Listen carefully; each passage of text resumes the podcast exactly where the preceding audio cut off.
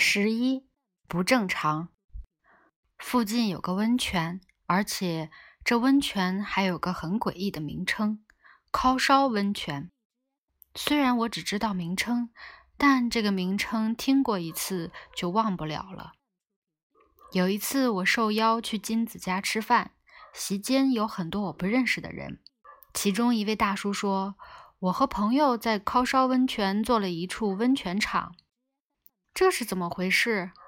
哦，原来烤烧温泉是指一条温泉川，居然有流着热水的河川，我从没有见过。而且听说谁都可以去泡，可是光着身子进入河川也不太好，所以这位大叔和朋友们用混凝土做了一个三平大的四方形场所。还做了屋顶和围墙，打算自己去泡温泉。但大叔也说，其实这是违法的。酪农家的小杰，凭自己一个女人家养了很多牛，带大了三个孩子。他活力充沛，而且比我年轻。听说他早上四点就起床了。阿成和小杰是小学同班同学。阿成说：“小杰养的牛很了不起，是日本牛只品评会的第一名。”谈到烤烧温泉，小杰也豪爽地说：“我也常去哦，又忙又累的时候，有时到了晚上十点才去。那时候大概没有人，那里的温泉真的能消除疲劳。”我问地点在哪儿，大叔画了地图给我。旁边有一条像是动物走的小路，入口处围了一条绳子，还挂着禁止入内的牌子。跨过那条绳子，直直的走，看到一个蓝色的围墙就知道了。沿着通往六合村的那条路直直的走，就不会迷路。翌日傍晚，我毫无目的的在路上开车时，忽然想到，对哦。去烤烧温泉吧。既然小杰说他都是晚上十点去，应该没那么远。抵达长野县的园丁时，天色几乎完全暗了。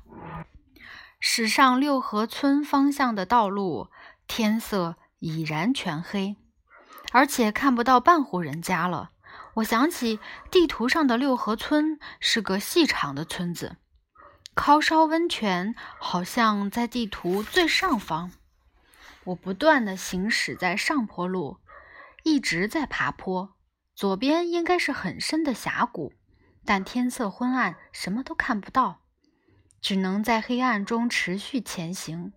四周没有房子，也没有灯光，我只能提心吊胆的在黑暗中前进，心情越来越忐忑。行驶了二十分钟，也没有碰到一辆对面开来的车，后面也没有车，更何况是在暗夜里。我真的很怕，很怕。这跟寂寞不一样，真的吓死我了。行驶了三十分钟，依然在黑暗里，心跳开始加速。虽然也心想回头吧，可是又想。既然都来到这里了，折返也太可惜了。可是真的太恐怖啦！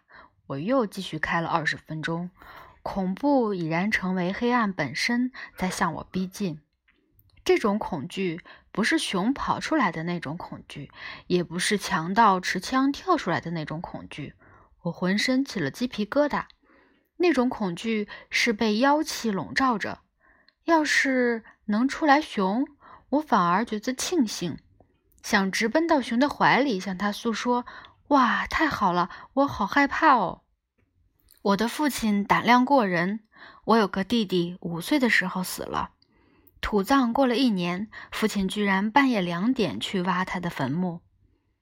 然而，如此胆量过人的父亲说，他一生最怕的是高中时期在伊豆山里露宿的一晚的时候。那时是父亲和朋友两个人。我想起他说过，山的恐怖是很诡异的那种。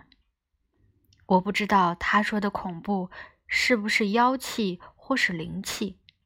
但我在车里似乎明白了，我也不知道为什么，我怕到连折返都不敢，只能继续前进。而且这种恐怖没有最恐怖，只有更恐怖。后来胆战心惊，逐渐混入欣喜雀跃，独自挑战离奇冒险的英雄感，逐渐和恐怖掺杂。哦，我活着啊！我刺激的活着，这是恐怖教我的事。到了这时，我甚至涌现出一种无论如何都要达成目标的使命感。啊，原来冒险家就是这种心态格局很大的人，就如我没有折返一样，他们也会继续前进。可是我已经快到极限了，快要无法忍受了。此时，前方出现了那条唯一的道路。路灯已然点亮，前方有一座桥。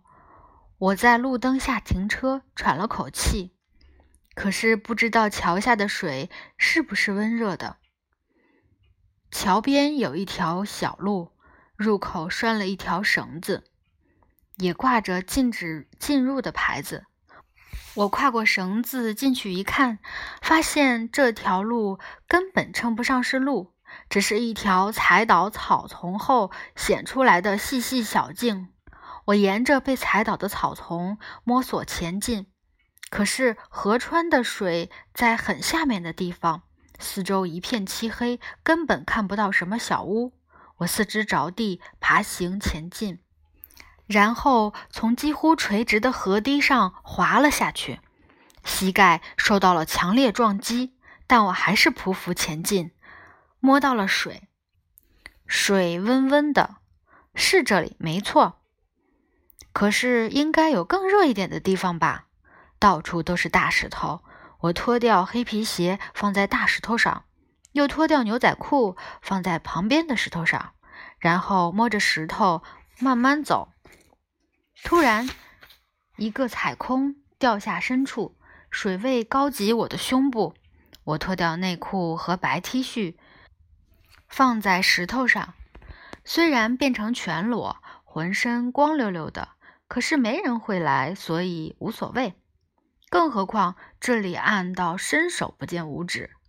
然后我就这样泡在水里，到处摸水，执意要找水温刚好的地方。结果真的被我找到了，水温还颇热，很舒服，也刚好有颗石头可以放我的头。全身都泡进温泉里，我伸长身体，仰望夜空，有星星哎。这时，我深深觉得，人的眼睛就像猫一样，可以逐渐在黑暗中看见景物。我也逐渐能模模糊糊地看到我的身体，真是怪了，脚又长又白，我好像变成了人鱼公主。年过六十还觉得自己的身体像人鱼公主，真是太美好了。接着也看到了远处的灯火，那是旅馆吧？我已经完全不怕了，心想：好吧，回去吧。却看不到我把衣服放在哪儿。定睛一看，远处有个白白的东西，那是我的白 T 恤。于是我又匍匐前进，找到白 T 恤，又穿上内裤，可是找不到黑色牛仔裤了。我急得都快哭了，也只能继续摸着石头，边走边找。当我穿上牛仔裤时，心头落下了好几块大石头。但是要爬上河堤时，我又搞不清楚自己是从哪儿滑下来的了。河堤。陡直矗立着，连路都找不到，说不定路不见了。虽然那根本就不是路。于是我豁出去了，就算是悬崖，也有看起来像阶梯的路，不可能完全不能爬，非爬上去不可。于是我抓住细小的树，用力一抓，树竟然被我连根拔起，我的腰受到了剧烈的撞击。这回我改抓草，大把大把的抓，终于稍微往上爬了点儿。看到河堤壁上的大石头，我就把手放在石头上，结果石头跟我一起滚了下去。于是这回我像青蛙一样攀附在石头上。究竟是怎么爬上来的？如今我已记不清楚了，只记得那时深深觉得，原来拼命就是这么回事儿。可是不管我怎么爬都没有路，心想算了，我就变成熊，变成狐狸，变成山猪，拔开树枝，攀附常青藤般的东西，朝着可能是来路的方向缓缓前进。途中还忽然撞到了大树。当我看到车旁的路灯，心想：“啊，得救了！”登山客抵达圣母峰的登山基地时，大概就是这种心情吧。嗯，回程我已经完全不怕，觉得自己也算得上冒险家了。即使格局不同，我觉得自己完成了前人未逮的壮举。而且很想跟别人炫耀，我是人鱼公主，还有那片星空。刚好朋友来到附近的别墅，我前去探望。到了玄关，大呼小叫：“我从烤烧温泉回来喽！”你怎么啦？一身泥巴，手臂还在流血哦。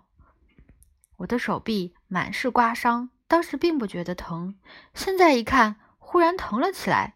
我神采奕奕，神气活现，很拽的详细的说出我引以为傲的冒险，不料朋友却不以为然。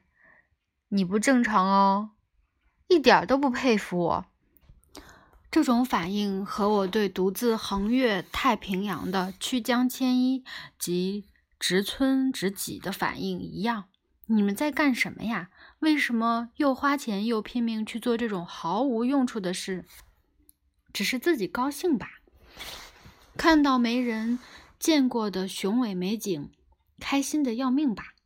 要去做的话，只有孑然一身的人会去做吧。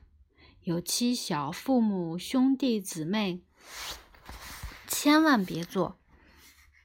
孤独与雄伟的大自然奋战，是要拼上性命的，所以很有趣吧。可是觉得有趣的也只有自己。既然明知可能要丧命，还要去，到时候下落不明，也不用花大钱去搜寻。我是这么想的。有一次，我仰望圣母峰，对它的神圣庄严感到恐惧。大自然和众神是在一起的，面对这种神圣，人只能拜倒。也让我明白，这个能唤起人类渺小心灵中的喜悦。与虔诚敬意的奇迹是不可侵犯的。对于长久住在这里的人，那些山峰一直都是神明本身吧？偏偏就有笨蛋不懂得害怕，居然要爬上那神圣的神明本身，用脚弄脏了神明，失去了人的感受性的笨蛋。我仰望圣母峰时火冒三丈，觉得。被弄脏圣母峰的人强暴了，为什么要去爬山呢？一般人会这么想吧，因为那里有山。为什么要强暴呢？因为那里有女人。这样说得通吗？隔天我脱掉内衣，看到浑身都是黄色、红色、紫色的淤青，简直像一头诡异的豹。看到这些淤青，骨头和肌肉突然疼了起来。朋友们蜂拥而至，嚷着说：“我也要去烤烧温泉看看。”那是大白天，我开着车，朋友们七嘴八舌地说：“咦，你是走这条路去的啊？真是难以置信，还没到啊？好远哦！真不敢相信，还没到啊？太不正常了！喂，到底有多远？”真是吵死了！终于看到那座桥，我站在桥上一看，整个惊呆了。河滩上到处是石头，一片深咖啡色的脏兮兮的景象，可能是含有铁的成分颇高的温泉吧。昨晚我还以为那是黑色或灰色的石头，昨晚我还以为我是人鱼公主呢。所谓冒险，就是挑战神圣之物啊！你是从这里进去的？真是难以置信。即使如此，朋友们还是走进那条动物小径。那位大叔的蓝色违法温泉场只在我滚落河堤处的前方两公尺。你不正常哦，朋友们又这么说。之后每次喝酒，他们都会说：“烤烧温泉跟你的人生完全一样嘛，动不动就乱闯乱冲，弄得伤痕累累。年过六十了还被这么说，实在伤脑筋。”不过，那种妖气与灵气的笼罩下，有种兴奋又刺激的充实感。我认为，做了比不做好。据说，植村直己八十三岁的年迈父亲曾仰望着天空说：“我的儿子做出这种对国家和乡里完全无用之事，大家却如此关心他。”真的很过意不去。